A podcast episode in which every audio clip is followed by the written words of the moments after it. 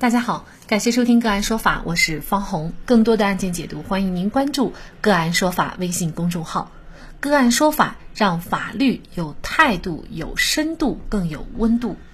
今天呢，我们跟大家来关注建筑施工被一百三十二户居民状告噪声侵权，法院宣判。相信很多朋友都有被噪音吵醒，或者是被吵得无法工作休息的时候，但是。噪音有的时候就像无形的剑，深受其扰的住户想维权却异常艰难。七月二十三号下午，深圳市中级人民法院对一起噪声污染责任纠纷系列案件进行了二审公开宣判。上诉人是深圳市福田区福民新村一百三十二名住户。这一百三十二名住户因为福民新村内建设大厦。被加工钢筋的声音、空压机的噪音等建筑施工噪音吵得无法休息，精神崩溃。建筑工地的噪音不仅声音非常震耳，而且经常深夜清晨都在施工。附近的福民新村的住户不堪其扰，尽管住户们多次投诉，建筑公司也因此被处罚过，但是施工噪音仍然超时超标排放，使得住户们无法工作、学习、休息和生活。无奈之下，一百三十二名住户将建设单位和施工单位起诉到法院，请求判令施工单位停止侵权，并赔偿精神损害抚慰金，且部分住户还要求安装隔声玻璃费用和医疗费等直接损失。本案是目前深圳市因建筑施工噪声侵权引发的涉及人数最多的群体性纠纷案件。面对各种各样的噪音污染。我们该如何维权？对于噪音污染，法院又会做出怎样的判决？就这相关的法律问题，今天呢，我们就邀请本案当中一百三十二名住户的代理律师，广东国辉律师事务所郭晓华律师，跟我们一起来聊一下。郭律师您好，哎，你好，嗯，啊，非常感谢郭律师啊。首先呢，我也想请您介绍一下哈，就是当时就您了解的这一百三十二户，呃，他们被噪音侵扰的这个程度是个什么样的情况？施工的工程呢，位于具有三十年历史的老旧小区福民新村内，由于四周环绕了居民楼，而且最近的居民楼仅仅只有八十公分，可想而知，在这样近的距离下施工，而且没有。足够的噪声防治措施。那么，工程是在二零一九年的四月二十八号开始施工的。噪声对居民日常的生活干扰是相当明显的。从施工到二审的开庭，该工程被是进行了行政处罚十一次。那么，比如说具体给这些居民他们的生活呀、休息啊，都带来了哪些比较严重的影响呢？可以举一个例子吗？施工的工程呢，位于具有三十年历史的老旧小区福民新村内。由于四周环绕了居民楼，而且最近的居民楼仅仅只有八十公分，可想而知，在这样近的距离下施工，而且没有足够的噪声防治措施。那么，工程是在二零一九年的四月二十八号开始施工的。噪声对居民日常的生活干扰是相当明显的。最明显的就是在呃生活的时间上，因为建筑施工它是从早上七点到中午十二点，下午两点到晚上二十三点，这是法定的施工时间。那么这种施工时间呢，就跟居住在附近的居民的日常生活的时间是有重合的部分，而且在小区内居住的，比如说本案的的一半以上的原告是退了休的老人。而且您看到我们原告当中最小的年龄只有一个月，年年纪最大的有八十二岁，所以给他们的生活是带来非常严重的干扰的。施工时间非常长，而且施工的强度非常大，在这样的近距离，相当于把居民直接是暴露在工地上，在工地上生活，可想而知这种影响是非常直接和明显的。而且在整个施工过程当中，在直到二审，因施工超时，被环境局呢是处罚了有七次。但是在施工过程当中能够查处七次，在深圳同期的房地产建筑项目来说，是属于比较多的，被处罚的情况是比较严重的。比如说这个法律上它有没有规定，就是多大的声音，在我们理解它就算是噪音了，或者你这个施工的时间必须是，比如说你晚上十一点呢，我觉得这个时间已经太晚了啊，应该早晨几点到晚上几点你才能施工，这个法律是有相应的具体规定吗？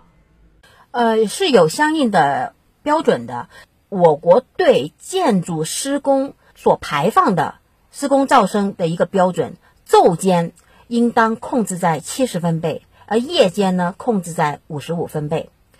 而在本案当中呢，由于它是在一个小区内施工，在住宅小区，像福民新村这样的住宅小区来小区来说呢，它是属于二类声环境区域。那么根据《中华人民共和国声质量标准》。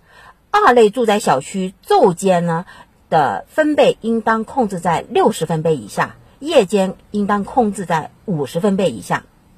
而工地呢，恰恰呢，因为在这个二类住宅小区内当中施工，因此工地除了要满足建筑施工厂界环境噪声排放标准之外，还要符合二类住宅小区的对声环境的质量要求。我们刚才您也提到了啊，他这个处罚的次数也比较多，呃，其中呢有十一次的违法排放行为啊，那么也都对这十一次的排放进行了行政处罚，但是仍然起不到这个控制的作用，就是它仍然还是在超时，然后呢超规的去作业，呃，这是为什么呢？处罚成本确实是。目前来看，确实是比较低的。呃，这个问题目前我我回顾整个案件以及整个 这两年居民所自发采取的各种降噪行为以及处罚的中情况以及法院的审判来看呢，我认为刚才您提到的问题呢，嗯，有以下一些呃原因啊。第一个方面呢，因为施工工地与居民的环境实在太近了，可以说这样的施工环境国内是罕见的，因为太近了。居民基本上是推开门就是工地，居民所自发自己采取的降噪措施，其实在打桩时期以及在后面混凝土浇筑的时期，这个作用是非常有限的。施工从开始到持续了将近一年半的时间，工地是没有一个有效的降噪措施。另外呢，施工方所采用的工艺比较落后，所使用到的机器发出的噪声。比较大，所以在这样近距离与敏感建筑物相接近的这么一个一工地，对施工方的施工工艺来说是有比较高的要求的。这也对今后的建筑项目的建设方应当考虑到建筑项目的具体的地理位置，他发包的时候去选择施工方的时候，对工艺就有特别的要求。居民所亲身感受到的呢，就是抢工的问题。有一段时间是变本加厉的去去赶工期，而这样的赶工的行为，给居住在周围的居民影响是非常恶劣和直接的。呃，最后呢，就是人员培训不到位的原因了。呃，在整个施工过程当中呢，不乏有许多人为制造的噪声，比如说丢钢筋、猛敲猛打，呃，工人流动。流动的那个频率比较高，所以呢，培训上可能也不到位，人员工作人员的法律意识比较薄弱。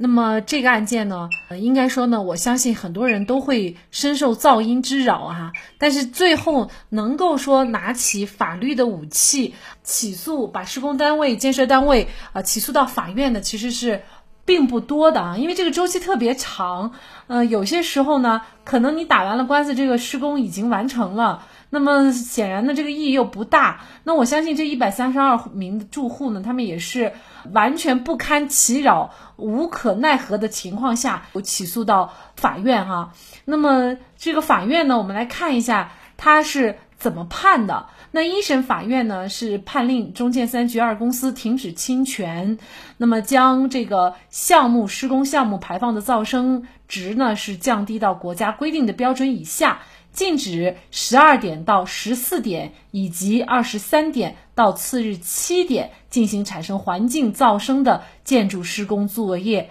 依法取得行政许可除外，并且呢赔偿包括精神损害抚慰金在内的各项损失是两千到三千元，还有以及部分住户的医疗费。二审的过程当中啊，法院又。调整了赔偿的数额，对一审认定的赔偿数额呢是予以了调整。也就是说，中建三局二公司赔偿在涉案施工期间一直居住或者部分期间居住在福民新村的住户精神损害抚慰金五千到六千元不等，并且赔偿相应的安装隔声玻璃的费用以及部分住户的医疗费。对于这样的一个判决，我们可能会觉得。几千块钱，尤其在深圳、广东这样的地区并不高，但是呢，噪声它给人的污染到底是有多大的损失？其实这个也确实是很难确定。所以这样的一个判决呢，其实，在业内来看呢，也是一个呃非常有价值、有意义的判决，是这样吗？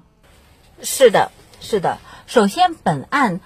是深圳有史以来第首个。因为噪声污染提起的集体诉讼，而且还获得了精神损害抚慰金，一个群体性的一个案子。从法院到一审到二审的判决的一个调整来看呢，也是一个呃可以说是深圳法治的一个先行先试的一个体现。呃，这个案子的判决的结果可以说，深圳不再是一味只强调发展，发展的同时也要保护环境。那么同时呢，居民的合法权益也得到了保护，而最后呢，施工方呢也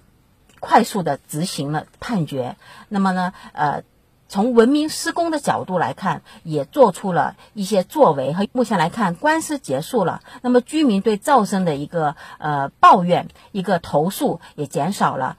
施工方和居民的关系呢也缓和了。其实这个官司虽然说是一个比较对抗型的一个纠纷的一个方式，但是这个处理过程来看，环保和工作站、居民还有施工方各方一起推动，实现了公平和正义。而且这个案件呢，据报道也是在中国庭审公开网同步直播哈，呃，还有新浪微博图文直播。呃，有百万的网友都在线观看，其实它确实是反映了，嗯，目前这个在城市化建设当中特别突出的一个问题，就是噪音扰民。很多时候呢，你打了这个投诉电话，有些时候管用，有些时候呢可能也不管用，就是罚了他还继续去进行一个噪声扰民。呃，咱们长期遭受噪音骚扰的呃污染的这些居民，嗯，您觉得有利的这个维权的办法是什么呢？我建议项目方，包括施工方、建设方、监理方，其实在项目施工之前，应当与周围的敏感建筑物、呃住在工地附近的居民，呃提前进行协商，以及提前将降噪的隔声墙落实之后，再开始施工。而且每次进行大噪声施工作业之前，提前把。这段时间即将进行的大噪声施工的工程，主动的向周围居民进行公示。其实这里就突出一个沟通的这么一个过程，提前沟通。其实有时候居民也只是想知道，提前知道，提前安排。其实居民也是理解理解项目施工，理解社会要发展。但是如果施工方、建设方不管不理居民的感受，也不提前沟通，这样的话往往就会产生矛盾。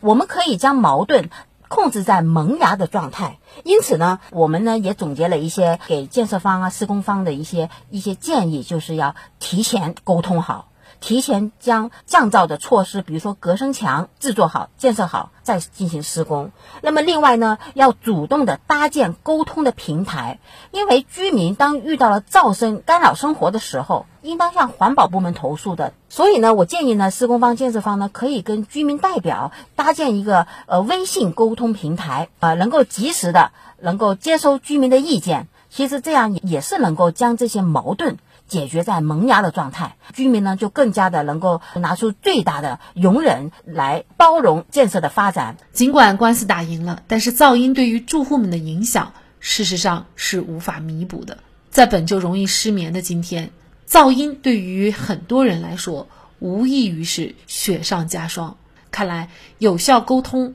才会避免误会，也是化解矛盾的最好途径。好。在这里再一次感谢一百三十二名住户的代理律师，广东国辉律师事务所郭晓华律师。